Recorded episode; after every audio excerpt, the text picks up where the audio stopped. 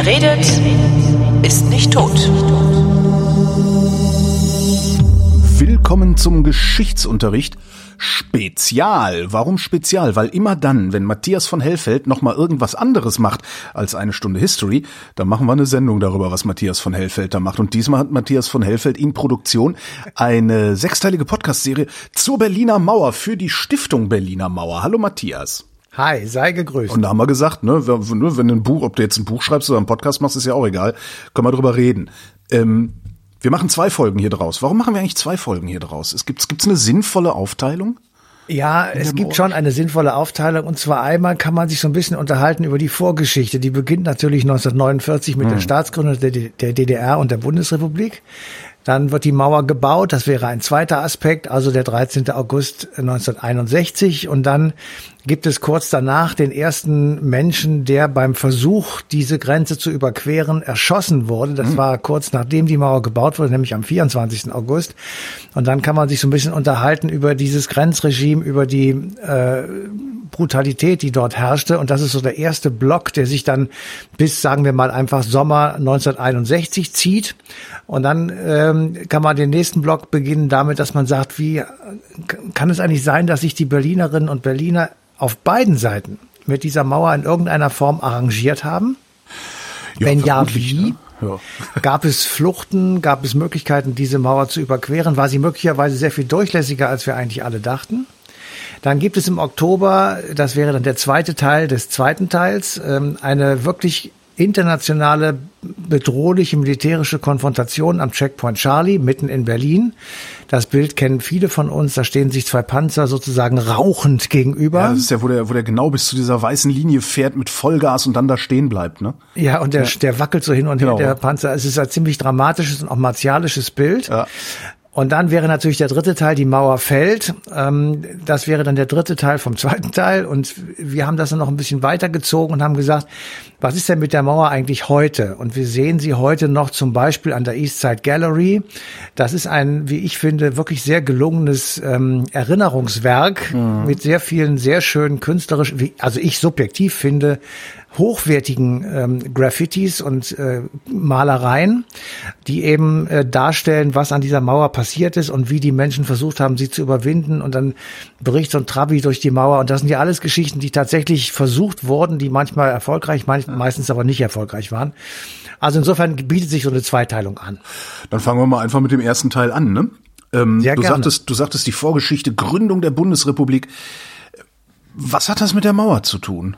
Ja, ähm, das ist, ja, man muss so ein bisschen, um, um zu erklären, warum letztendlich die gesamte Geschichte darauf hinauslief, eine Mauer zu bauen.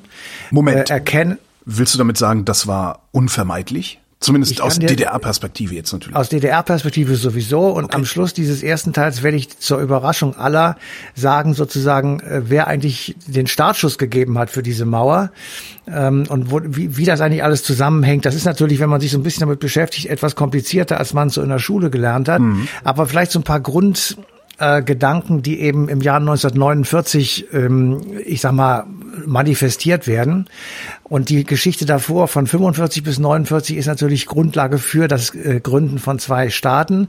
Also die DDR wird von vornherein als ein sozialistischer Staat konzipiert. Es gibt die berühmte Gruppe Ulbricht, die aus Moskau einfliegt, schon kurz nachdem die Waffen schweigen äh, oder sogar noch während sie noch äh, tätig sind. Und sie bauen in einer wirklich sehr, sehr raschen Tempo ähm, einen sozialistischen Staat nach sowjetischem Vorbild auf. Es gibt auf, es gibt eine Bodenreform, es gibt äh, ja eine Zwangsvereinigung von SPD und KPD, also das Aufbauen eines Staates äh, ohne Privatvermögen, ohne Privatbesitz an den Produktionsmitteln und mit einem Einparteiensystem, das alle Interessen des Volkes in einem bündelt.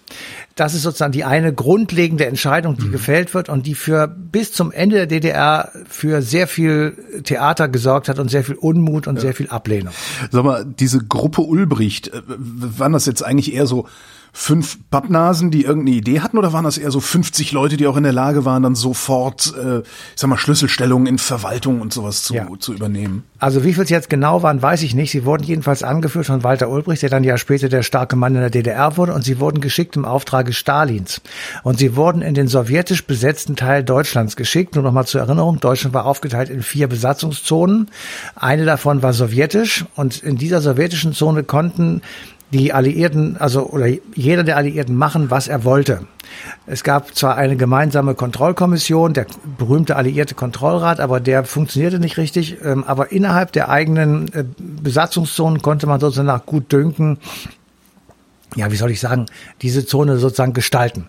Und der Auftrag, den Ulbricht hatte, und den hat er auch durchgeführt, ist mit Hilfe der Roten Armee und mit den ähm, sowjetischen äh, Besatzungssoldaten beziehungsweise den Administratoren, die dann darüber kamen, eben ein sozialistisches System in der DDR, der späteren damals noch Ostzone ähm, aufzubauen. Das war sozusagen die eine äh, grundlegende Idee und Walter Ulbricht war ein glühender Kommunist schon in der Weimarer Republik gewesen, der war Reichstagsabgeordneter für die KPD und sah also in den Sozialdemokraten auf der einen Seite und in den Kapitalisten und den Revanchisten und den Faschisten und alles, was es da so gab, äh, die Ursache sozusagen für äh, den Nationalsozialismus und eine dieser Hauptgründe für ihn war der Besitz an, an Grund und Boden, die berühmten Großagrarier, die also ähm, für ihn jene Menschen waren, die also über Hindenburg und äh, Göring und wie sie alle hießen, äh, sozusagen dieses Dritte Reich vorbereitet haben und dann auch getragen haben. Also die mussten enteignet werden. Äh, Jun- Junker Land in Bauernhand oder so ähnlich? Nee. Das war genau der Slogan. Okay. Und der hat dazu geführt, dass also äh, Städter teilweise auf einmal landbesitzende Bauern wurden. Die konnten das alles überhaupt nicht und waren völlig überfordert damit. Gleichzeitig war der Zuschnitt dieser äh, neuen, ich sag mal, Höfe falsch gewählt. Das heißt, die waren nicht produktiv. Das heißt, die wurden dann zusammengefasst in landwirtschaftlichen Produktionsgenossenschaften. Auch das wurde mit Zwang gemacht. Also du siehst schon, am Anfang waren im Grunde genommen schon sehr viele Dinge grundgelegt, die später immer wieder aufpoppten, wenn in der DDR irgendwelche Unruhen waren oder wenn politische Auseinandersetzungen waren, dann kamen eben all diese Argumente wieder hoch. Dazu gehörte eben zum Beispiel, man darf kein Privateigentum haben. Es äh, gab eine staatliche Verwaltung und das war in einer Mangelverwaltung, weil also niemals alles das da war, was man brauchte, sowohl in der Landwirtschaft als auch in der Industrie. Und es war eben alles auf diese eine Figur gezogen, auf Walter Ulbricht. So, das war sozusagen auf der einen Seite der äh, Trennlinie, die damals noch offen war. Also das muss ich vorstellen. Wenn du sagst, das wird, war alles auf eine Figur gezogen, das heißt, dass im Grunde das Diktatorische schon angelegt war von Anfang Absolut. Absolut. Das war ein, ein Personenkult, äh, wie um Stalin, wie ähm, in Nordkorea, wie überall in China und so weiter. Es war also ein, ein wie später bei Ceausescu, ähm, es war auf Walter Ulbricht bezogen und er hatte das Sagen und alles andere hatte die Klappe zu halten bzw. zu tun, was er sagte. Und die Kritik an ihm, die blieb hinter verschlossenen Türen. Also es wurde nach außen jedenfalls nichts, ähm, ähm, ich sag mal, publik. Gleichwohl, und das hat die Forschung ergeben, er sich gegenüber der Sowjetunion mindestens mal gegenüber Khrushchev, der ab 1953 der starke Mann war. Es gab dann sehr viele innerparteiliche Kämpfe in Russland, die in, in, in der Sowjetunion. Die lassen wir jetzt mal außen vor. Und äh, so, aber er hat Khrushchev immer sehr sozusagen dazu gebracht, eben auch Dinge zu akzeptieren, die nur die DDR gemacht hat. Da komme ich gleich noch drauf, was aber auch dann letztendlich für die Geschichte der DDR negativ war. Ähm, also man muss, das ist sozusagen die, die Grundlegung in der DDR, sehr verknappt natürlich, aber das wird noch schlimmer, dadurch, dass die Menschen eben gesehen haben, dass es in den Westzonen, französische, britische, amerikanische Zone, das berühmte Trizonesien, sehr viel schneller, sehr viel besser wurde. Und die Leute einfach mehr, die hatten zwar genauso beschissene Voraussetzungen, weil alle Städte waren kaputt, es gab nichts zu futtern, alles war demoliert. Aber die Leute hatten sozusagen mehr Unterstützung von ihren Besatzern. Die Amerikaner äh, haben sehr viel Geld sehr schnell hineingesteckt und versucht, die ähm, Menschen sozusagen davon zu überzeugen, dass das westliche System das bessere ist. Das kann man auch an einem ganz konkreten Datum festmachen, nämlich am 6. September 1946. Da kommt der amerikanische Außenminister Francis Burns nach Deutschland und hält in Stuttgart seine berühmte Hoffnungsrede. Und mit dieser Rede sagt er, wir werden in den westlichen Zonen, da hat er zunächst einmal die amerikanische mit gemeint, aber die britische und die französische, die haben sich dann sehr schnell angeschlossen, werden wir dafür sorgen, dass es euch wirtschaftlich wieder besser geht. Wir werden euch versuchen, Freiheit, soweit es geht, zu ermöglichen.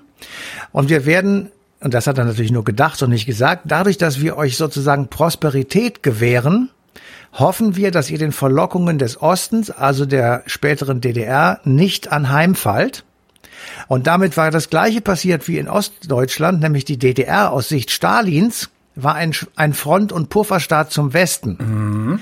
Die Bundesrepublik aus der Sicht Trumans, amerikanischer Präsident zu der Zeit, war ein Pufferstaat gegen den Ostblock. Und das ist eine eine Konsequenz sozusagen, die die Amerikaner gezogen haben aus dem Ersten Weltkrieg. Nach dem Ersten Weltkrieg okay. haben sie hier eine Ordnung geschaffen und sind gegangen, haben Europa verlassen.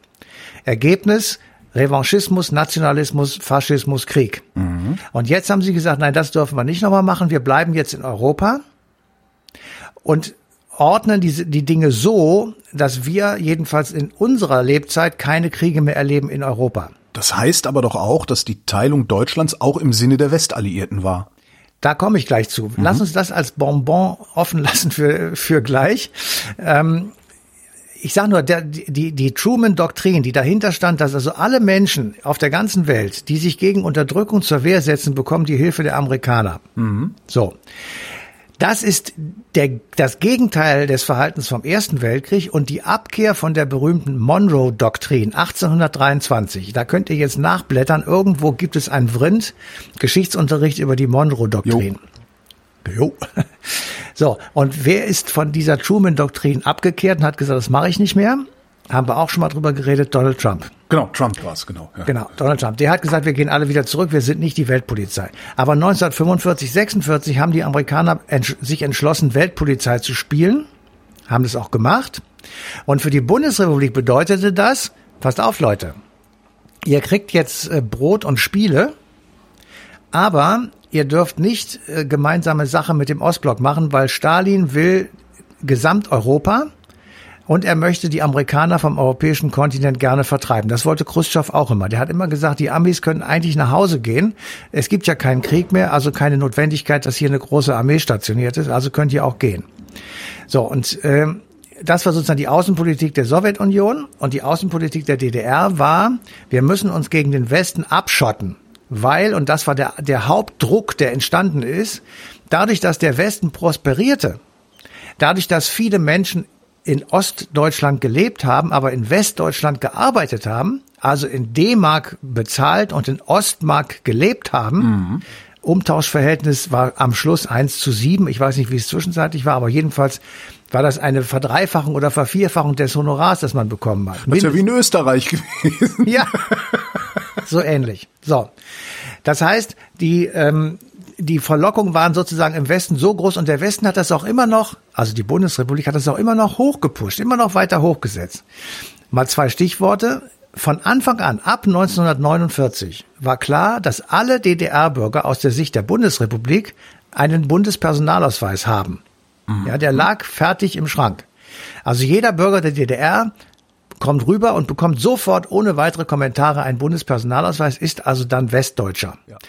Daraus leitete die Bundesrepublik ab, den Anspruch, Alleinvertreter zu sein für alle Deutschen jenseits oder diesseits der Demarkationslinie, scheißegal, alle Deutschen werden durch die Bundesregierung vertreten. Aber hätte dieser, die DDR das nicht genauso machen können? Ja, aber diese, ja Moment, dieser Auffassung sind alle westlichen Industrienationen beigetreten. Mhm. Und dann wurde noch einer draufgesetzt, 1954 in Paris von Walter Hallstein. Das war der erste, später der erste Chef der EWG sozusagen, der erste äh, Kommissar.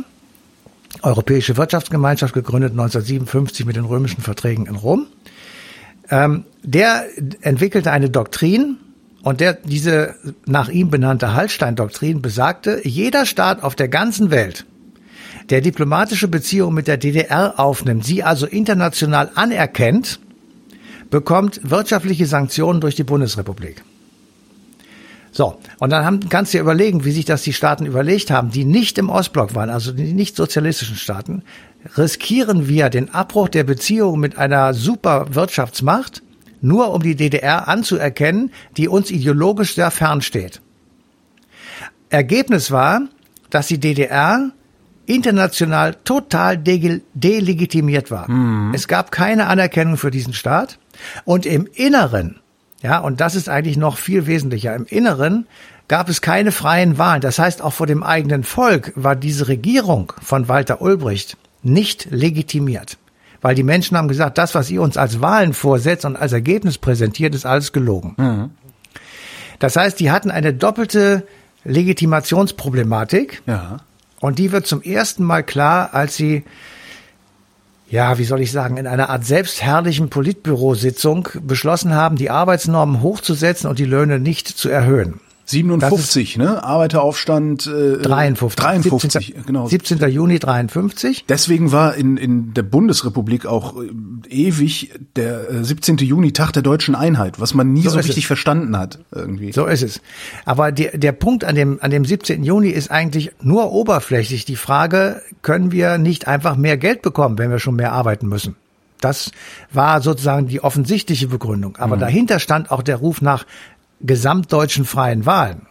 Dahinter stand der Ruf nach Wiedervereinigung und nach Reisefreiheit. Mhm. So, und diese drei Punkte sind die Hauptpunkte, die wir 1989 im Herbst in Leipzig auf den Straßen gehört haben. Das heißt, die Punkte, warum etwas brodelt in der DDR, sind von Anfang an immer die gleichen gewesen, nämlich Legitimierung der Regierung durch echte freie Wahlen, Reisemöglichkeit und die Frage, ob man sich nicht wieder vereinigen möchte, weil wir ja alle Deutsche sind. Ja. Und das hat die, die DDR-Regierung immer abgelehnt und nie drüber gesprochen. Und die Bundesregierung im Westen hat das immer so als Menetekel vor sich hergetragen, unter anderem am Tag der Deutschen Ein und hat gesagt, na ja, also wenn die DDR will, machen wir das sofort, aber natürlich nur zu unseren Bedingungen. Ja. Und die DDR hat gesagt, wenn die Bundesregierung will, machen wir das, aber natürlich nur zu unseren Bedingungen. Ja. Und dann standen wir blöden da und haben gesagt, weg, weg, weg. Also das ist im Grunde genommen völlig idiotisch. Ja, also die DDR-Bedingungen anzunehmen, das, das kannst du ja gar nicht machen. Also das ist ja genau das Gegenteil von freie Wahlen. Obwohl so die ja behauptet haben, dass sie das sind. Ne? Also das, ja, das, ist, das hat auch selbst äh, Egon Krenz noch 1989 erzählt im Mai mit dieser komischen Kommunalwahl. Ja. Ähm, also, äh, da war sozusagen schon klar, die Sache wird schwierig. Und 1953, nach dem äh, Juni-Aufstand, fängt die DDR an, ähm, Berlin sozusagen abzuriegeln. Und beginnt also am Berliner Außenring, das sind immerhin 130 Kilometer ungefähr, äh, sozusagen Grenzlinie mit Brandenburg.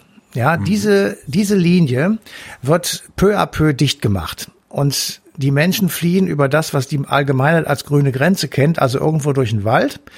Ähm, und zwar in einer Zahl, wo man wirklich sagen muss, wow, ähm, das ist jetzt echt ähm, viel. Die das ist also insgesamt über eine Million Leute haben die ausgeblutet bis 61. Insgesamt 2,7. 2,7. 2,7 Millionen.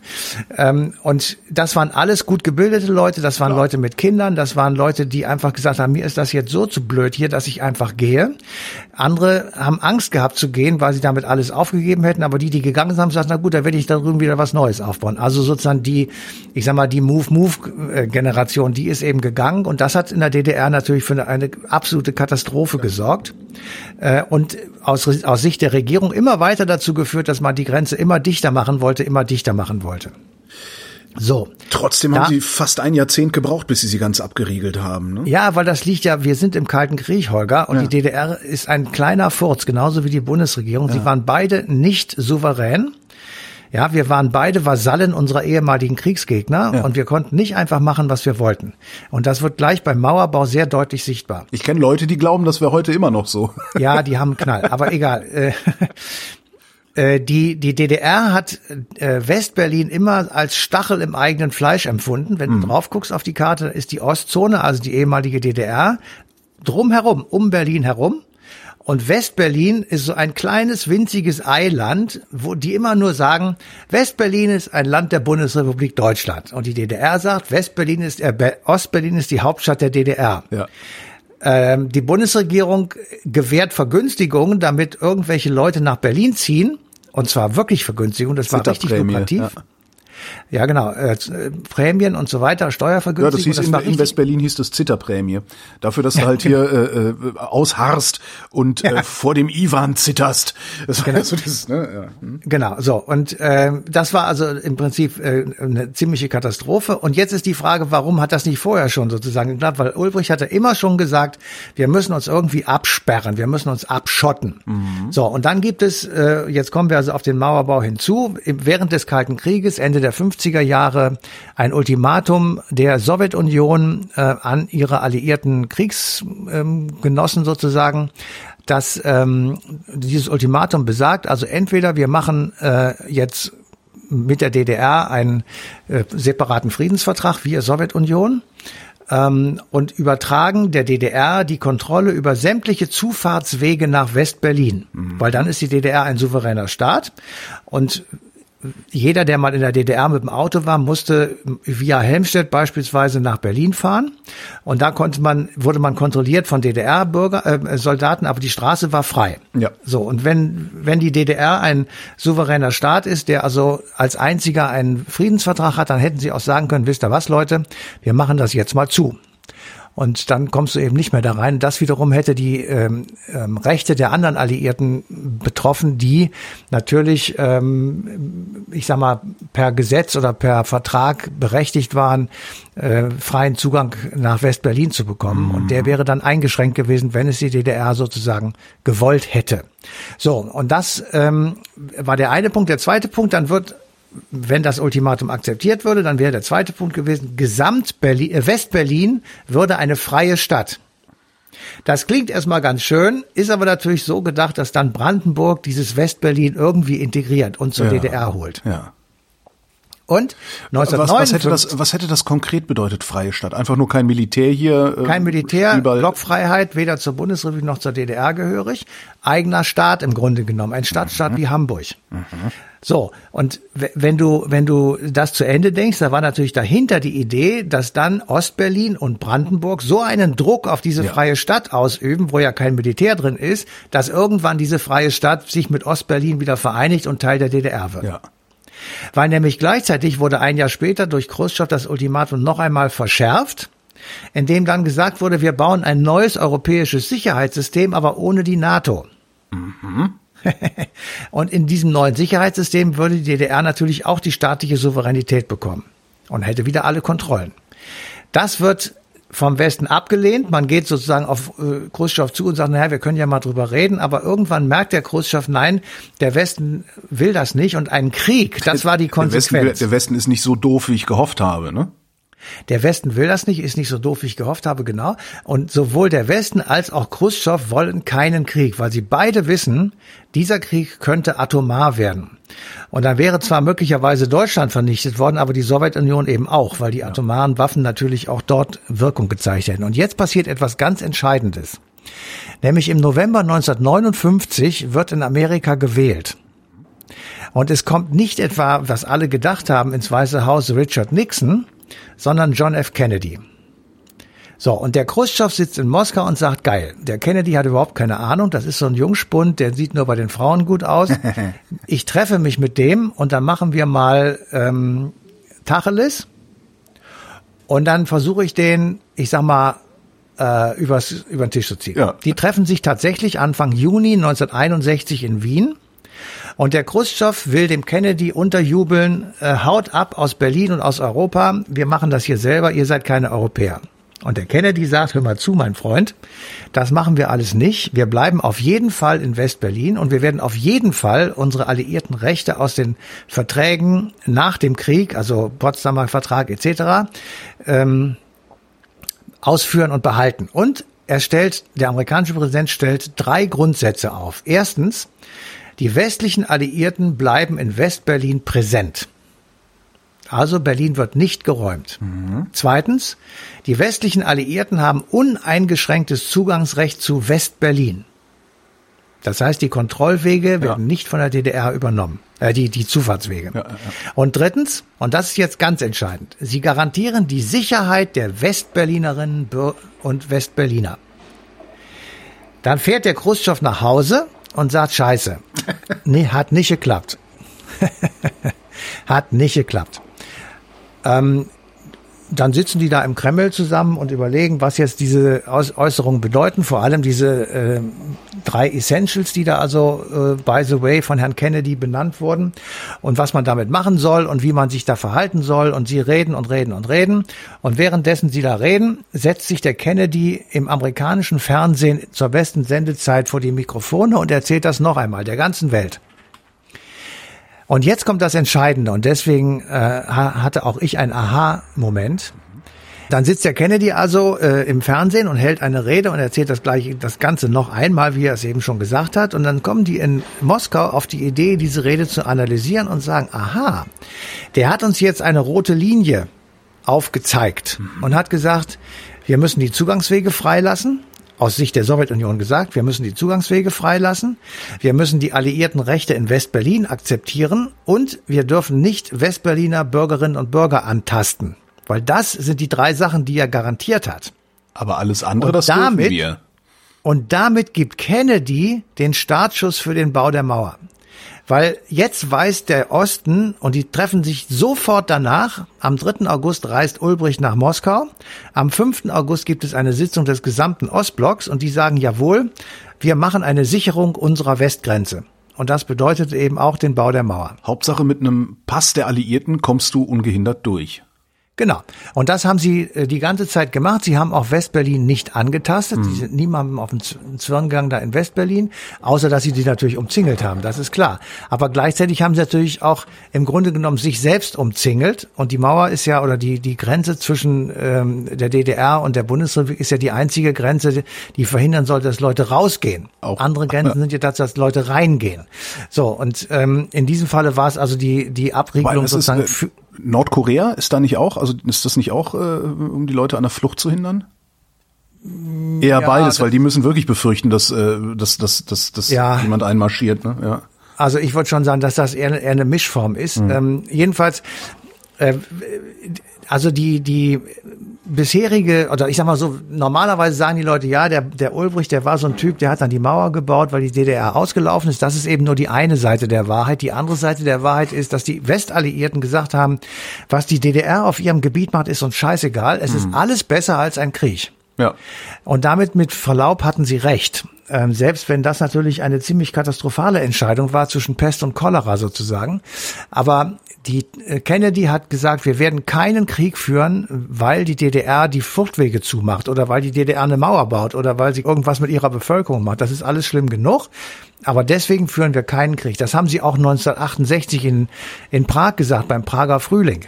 Das haben sie so auch 56 in Polen und in Ungarn gesagt, wo sie einfach gesagt haben, nein, das ist, da können wir nicht eingreifen. Das, wir können international Theater machen, wir können Wirtschaftssanktionen aussprechen, wir können die echten, das können wir alles machen, aber wir können eben keinen Krieg führen. Und mhm. das war sozusagen die Begründung, warum am 13., 14., 15. August in Westberlin relativ wenig los war. Die Menschen waren entsetzt, die haben da gestanden und haben äh, demonstriert und haben geschrien, aber es kam niemand, außer Willy Brandt. Der war ja sowieso da als regierender Bürgermeister. Aber Adenauer kam sehr viel später. Ähm, Johnson war der erste Amerikaner, der etwas später kam und anderthalb Jahre später kam erst Kennedy. Also äh, da war im Grunde genommen keine ganz große ähm, Reaktion. Währenddessen in der DDR, ja. die dann ja eingemauert war, ja und das haben die Leute am Anfang auch gar nicht richtig registriert, weil sie gesagt haben, naja, die machen da jetzt irgendwie Theater. Das finde ich Aber so faszinierend daran, dass, also da, da wird einmal quer durch, durch die Stadt wird eine Mauer gezogen. Ja. Und ich hätte erwartet, dass dann alle sagen, ach du dickes Ei, äh, Koffer packen weg. Ja, äh, ja. Das, das, ja. ja. Ich weiß nicht, wie ich reagiert hätte, keine Ahnung, aber das ist so, ne, so aus meiner jetzt, ne, 21. Jahrhundert Sicht denke ich, warum seid ihr, warum seid ihr nicht sofort gegangen? Das, ja. Das stimmt. Ähm, also ich, das kann ich dir auch nicht sagen. Die, ähm, es sind ja viele, sind ja noch rübergesprungen. Am Anfang war die Mauer ja erstmal ausgerollter Stacheldraht. Dann wurde Stein auf Stein gelegt. Das hat ja ein paar Tage gedauert. Und solange sind die Leute natürlich noch, wo es ging, äh, rüber gehüpft, sage ich jetzt einfach mal. Mhm. Das berühmte Bild von dem äh, Schumann, dem, dem DDR-Soldaten, das kennt jeder, der da also ähm, seine Waffe wegwirft und Anlauf nimmt und über den Zaun rüberspringt, diesen Stacheldrahtzaun. Ähm, das haben noch ein paar gemacht und es sind viele aus den Fenstern gesprungen, weil die Bernauer Straße zum Beispiel war ja direkte Grenze. Mhm. Und es gibt diese abenteuerliche Geschichte, die hat mal Regina Hildebrand, Regine Hildebrand erzählt dass sie zum Einkaufen ihre Ost-Berliner Wohnung verlassen hat, durch die Haustür auf die Straße gegangen ist, dann in West-Berlin war, äh, rechts rum am Haus entlang äh, in die nächste Straße rein, wieder in Ostberlin war, im Konsum eingekauft hat, dann wieder zurückging und während sie auf der, während sie sozusagen nach Hause ging, wieder in Westberlin war. Dann geht sie die Haustür rein, ist wieder in Ostberlin. Also das ist ein derartiger Stuss gewesen. Und sie hat dann auch gesagt, wir hätten eigentlich schmuggeln können, wie die Irren. Wir hätten ja. billig im Konsum einkaufen und teuer in Westberlin verkaufen können. Aber okay. Ähm, also die Reaktion in der DDR war schon dann heftiger. Es hat viele Proteste gegeben und Demonstrationen. Es wurde äh, in den Betrieben geschimpft. Es wurden ähm, Aktionen gemacht. Die eine berühmte Aktion war die Aktion Ochsenkopf. Das war der Abbau von Fernsehantennen, die auf Westempfang ausgestellt waren. Das hieß deshalb Ochsenkopf, weil der bayerische Sender Ochsenkopf ah. in die DDR rein ähm, funkte. Ja. Ähm, Elektriker mussten sich verpflichten, keine solche Antennen mehr zu installieren. Ähm, es wurde eine große Werbekampagne gefahren für die bewaffneten Organe, also NVA, Volkspolizei etc. Dann gab es äh, zum ersten Mal eine Gesetzgebung gegen sogenannte Asoziale. Also es wurde im Grunde genommen der Druck erhöht, sich systemkonform zu verhalten. Mhm. Und das muss man auch mal fairerweise sagen, dass wenn du in einem Staat lebst, der dich einmauert, ja dann sind dir zwei oder drei Dinge mal genommen. Du kannst dem Staat gegenüber nicht mehr damit drohen, abzuhauen weil das jetzt für dich fast unmöglich wird. Mhm. Bis dahin musste der Staat auch immer so ein bisschen Rücksicht nehmen. Ah, die könnten ja gehen. Wenn wir hier die Schrauben zu fest anziehen, die könnten ja gehen.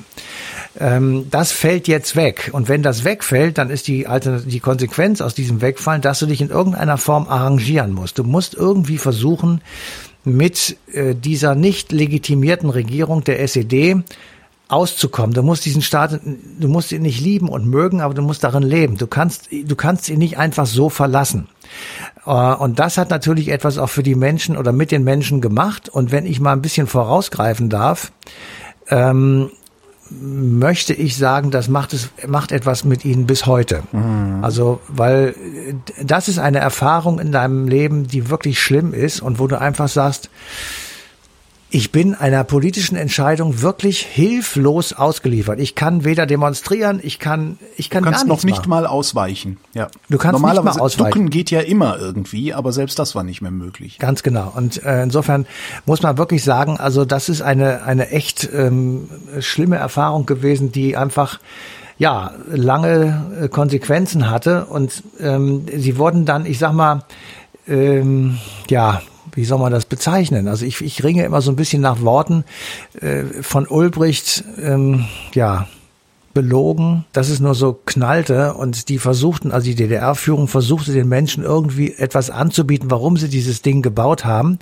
Und das hat dann äh, am 18. August 1961 Walter Ulbricht in einer Rundfunk- und Fernsehansprache gemacht. Und da, äh, wenn du das hörst, ich lese da jetzt gleich mal ein bisschen was draus vor, dann denkst du dir, das gibt es doch nicht, dass man so etwas sagen kann. Der hat doch tatsächlich gesagt, die Arbeiter und mit ihnen alle ehrlichen Werktätigen der DDR atmen erleichtert auf. Das Treiben der Westberliner und Bonner Menschenhändler und Revanchepolitiker hatten alle satt.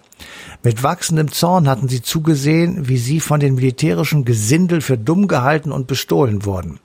Die Pläne der Bonner Regierung liefen daraus hinauf, darauf hinaus, durch eine auf die Spitze getriebene Störtätigkeit solche Bedingungen zu schaffen, um mit dem offenen Angriff auf die DDR, dem Bürgerkrieg und offenen militärischen Provokationen beginnen zu können. Ähm, wir sind sozusagen angetreten, um die Gefahren für den Frieden unseres Volkes und anderer Völker zu beseitigen. Und dann geht es weiter. Mögen auch die Bürger Westdeutschlands und Westberlins begreifen, dass es möglich ist, dass ihnen durch unsere Maßnahmen das Leben gerettet wurde. Zitat Ende.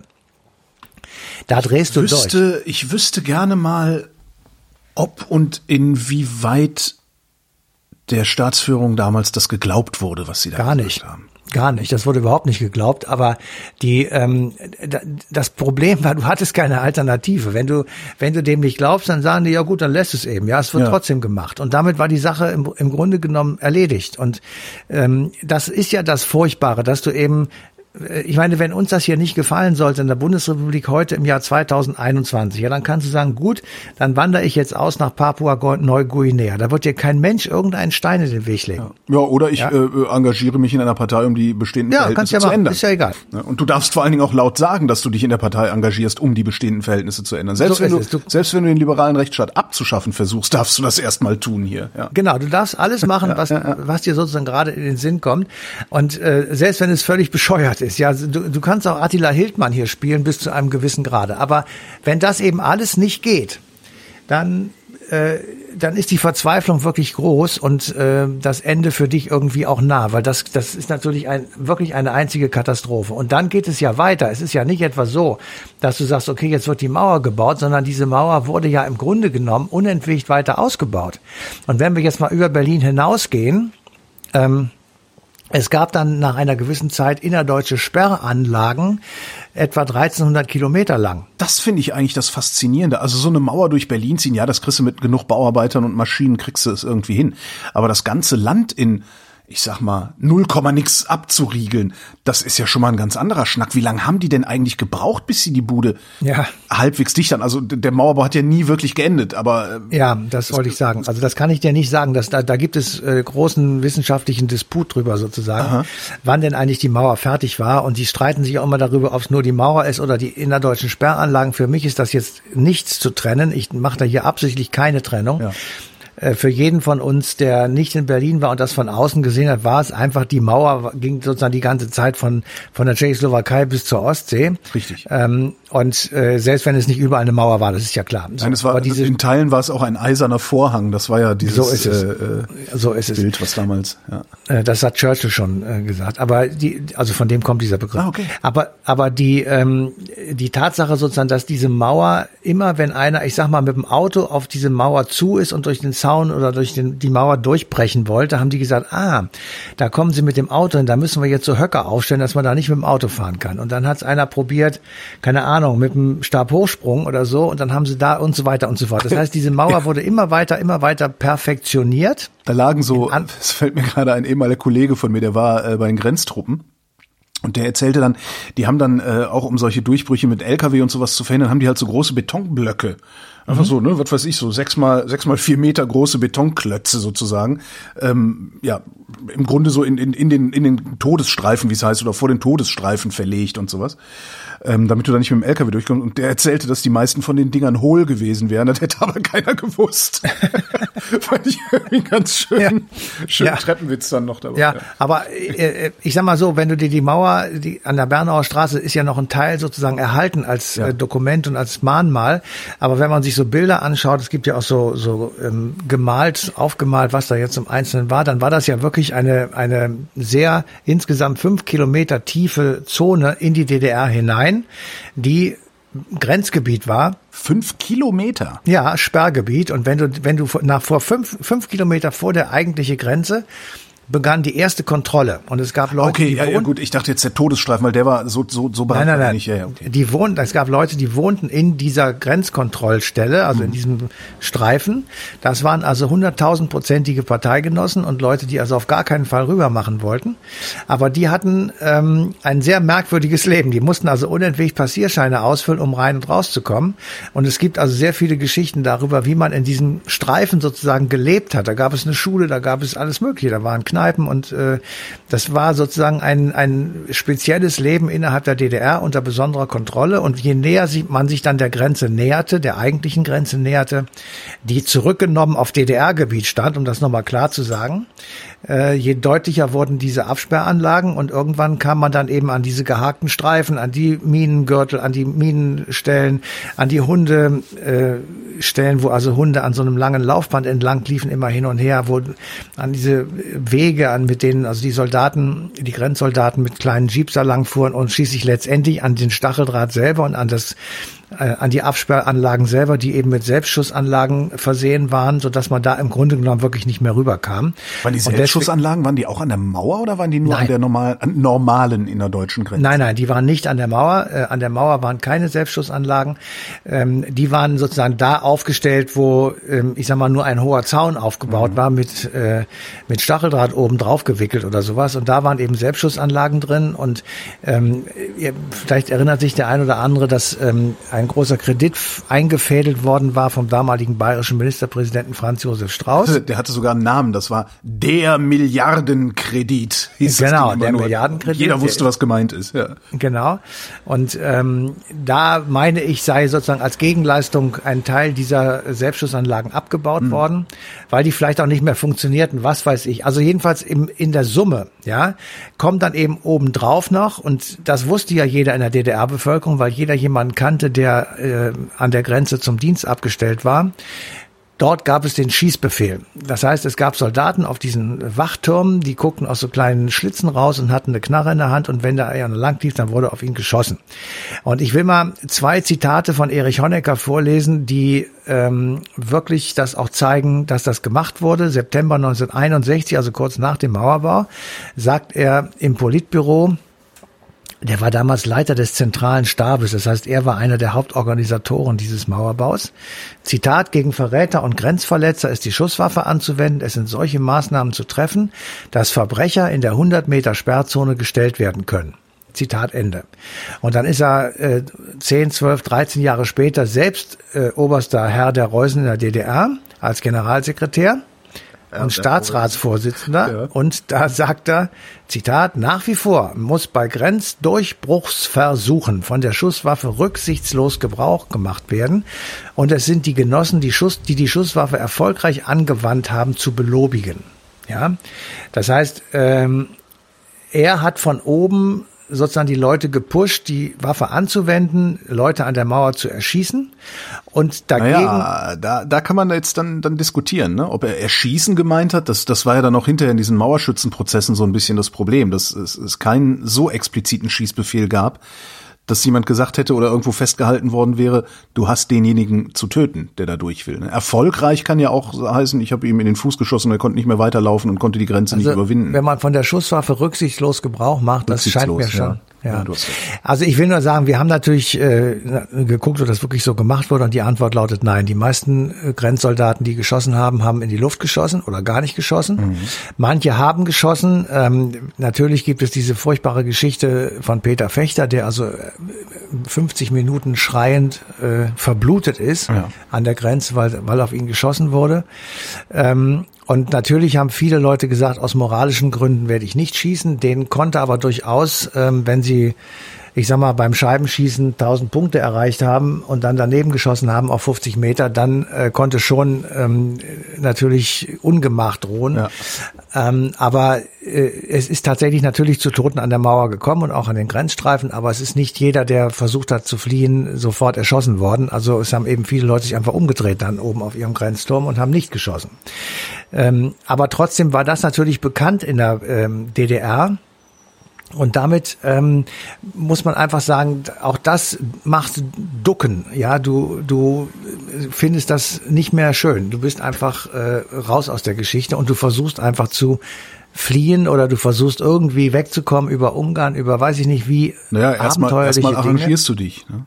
Also ich erinnere mich Ja, du arrangierst dich, aber du bist eben auch irgendwie, versuchst du auch wegzukommen. Und das haben eben versuch, haben eben viele Leute probiert. Die Zahl, wie viele da jetzt wirklich umgekommen sind an der Mauer und äh, im Grenzstreifen ist nicht so ganz bekannt. Mhm. Es werden einige hundert sein. Ähm, in Berlin selber sollen es um die 140, 150 gewesen sein. Ähm, also die 28 Jahre, die jetzt die Mauer steht, ähm, bis zum Jahr 1989, die sind schon ziemlich brutal. Und sie haben tatsächlich dazu geführt, dass eben einerseits äh, die Zahl der Bewohner in Westberlin drastisch zurückgegangen ist, also von 200 2,2 Millionen 1957 auf 1,9 Millionen 1986. Und alle, die hier waren, waren verbeamtet. Ja. Und alle, war die da waren, waren so ein bisschen, ja, die waren verbeamtet, beziehungsweise sie waren auch ein bisschen verrückt. Ähm, jeder, der Westberlin besucht hat zu der Zeit, der konnte einerseits ein ziemlich angepasstes, komisches, merkwürdiges Beamtentum erleben, auf der anderen Seite aber auch völlig ausgeflippte Subkulturen. Ja, ähm, die für uns Jugendliche damals natürlich besonders attraktiv waren. Und kein Wehrdienst. Das darf man auch nicht vergessen. Die Hälfte, die Hälfte der westdeutschen Männer, die ja, hier aufgeschlagen sind, sind wahrscheinlich vor der Bundeswehr geflohen. Ja, ja, ja klar. Aber ähm, das, das gab eben so ein komisches Gebräu und äh, ja, eine merkwürdige Situation, in der man von da an dann in Westberlin äh, gelebt hat und auch die DDR als Staat ähm, wurde ja dann später im Zuge der Entspannungspolitik insofern anerkannt, als beide Staaten in die Vereinten Nationen aufgenommen wurden. Die DDR hat es als großen Erfolg gefeiert, dass äh, ab 1963 Passierscheinabkommen äh, unterzeichnet wurden, weil da musste zum ersten Mal äh, die Westberliner Senatsverwaltung mit der DDR Staatsführung einen Vertrag schließen. Und damit ist sozusagen indirekt eine Anerkennung der DDR erfolgt. Mhm. Also es ist ähm, ein, ein, eine merkwürdige Gemengelage. Äh, die DDR ist immer ähm, ja merkwürdig äh, unselbstständig geblieben, hat wenig Selbstbewusstsein gehabt, war niemals wirklich richtig souverän und dadurch, dass sie eben wirtschaftliche ähm, und industrielle Misserfolge aufzuweisen hatte, war sie eben in der Bevölkerung nicht beliebt und sie hatte ein massives Legitimationsproblem bis zum letzten Tag ihrer Existenz. Das hatten hatten dieses dieses mangelnde Selbstbewusstsein oder mangelndes Selbstvertrauen vielleicht auch und und Legitimationsraum hatten das alle Ostblockstaaten oder hat die DDR da eine Sonderrolle gehabt? Naja, die DDR hat natürlich eine Sonderrolle. Einerseits direkt Pufferstaat, das waren hm. andere auch, klar, aber ähm, die DDR hatte halt einen deutschsprachigen äh, Pendant sozusagen sich an der Grenze ähm, und war durch da, dadurch, dass es eben geteilt war und jeder irgendwie wusste, das ist ein komischer Zustand. Äh, das ist einfach ähm, irgendwie ahistorisch. Mhm. Man kann nicht aus einem zwei machen, einfach so. Ja, man kann etwas wegnehmen, wie zum Beispiel Elsass-Lothringen immer hin und her zwischen Frankreich und Deutschland oder von mir aus auch Ostpreußen. Aber es einfach so zu teilen und beide so zu lassen als deutsche Staaten, das ähm, ist merkwürdig. Und dann hast du natürlich noch ähm, mit der Zeit diesen Schub in Westdeutschland durch Willy Brandt und die Versöhnungspolitik, also ähm, Wandel durch Annäherung. Ähm, du hast Entspannungspolitik, in denen du auf die zugehst und sagst, alles, was wir machen können, machen wir bis zu einem bestimmten Punkt. Ähm, du akzeptierst einfach, dass die DDR existiert. Ähm, du musst sie ja nicht toll finden, aber du akzeptierst es. Hat aber der DDR nicht wirklich geholfen. Die saßen dann zwar in den Vereinten Nationen. Mhm aber sie waren wirtschaftlich trotzdem äh, völlig hinten an und haben es nie auf die Reihe gekriegt, ähm, genügend Schrauben zu den entsprechend vorhandenen Muttern zu kriegen. Und ja. damit äh, wirst du niemals Traktoren bauen können und so weiter und so fort. Also das ist eine lange Kette von Fehlleistungen, die eben im System auch äh, verankert waren und sie sind von ihrem System nicht runtergekommen und haben einfach sich nicht reformiert. Das war der Punkt. Und dann war der, das Problem der Reisefreiheit. Das war für die für 95 Prozent der DDR-Bevölkerung eine Krux. Ja, jeder wollte mal nach Paris. Und warum, warum dürfen wir das nicht? Ja. So, und wenn du das über 20, 30 Jahre machst, dann äh, bist du am Ende tot. Das ist, das ist jedes Regime. Das, das geht nicht. Und diese 20, 30 Jahre, die gucken wir uns in der nächsten Folge an. Matthias von Hellfeld, vielen Dank. Gerne. Und das Ganze gibt's noch ausführlicher, als Matthias das jetzt in einem Blitzvortrag runterreferiert hat, äh, nämlich in dem Podcast der Stiftung Berliner Mauer. Den Link zu diesem Sechsteiler, den gibt's in den Shownotes zur Sendung.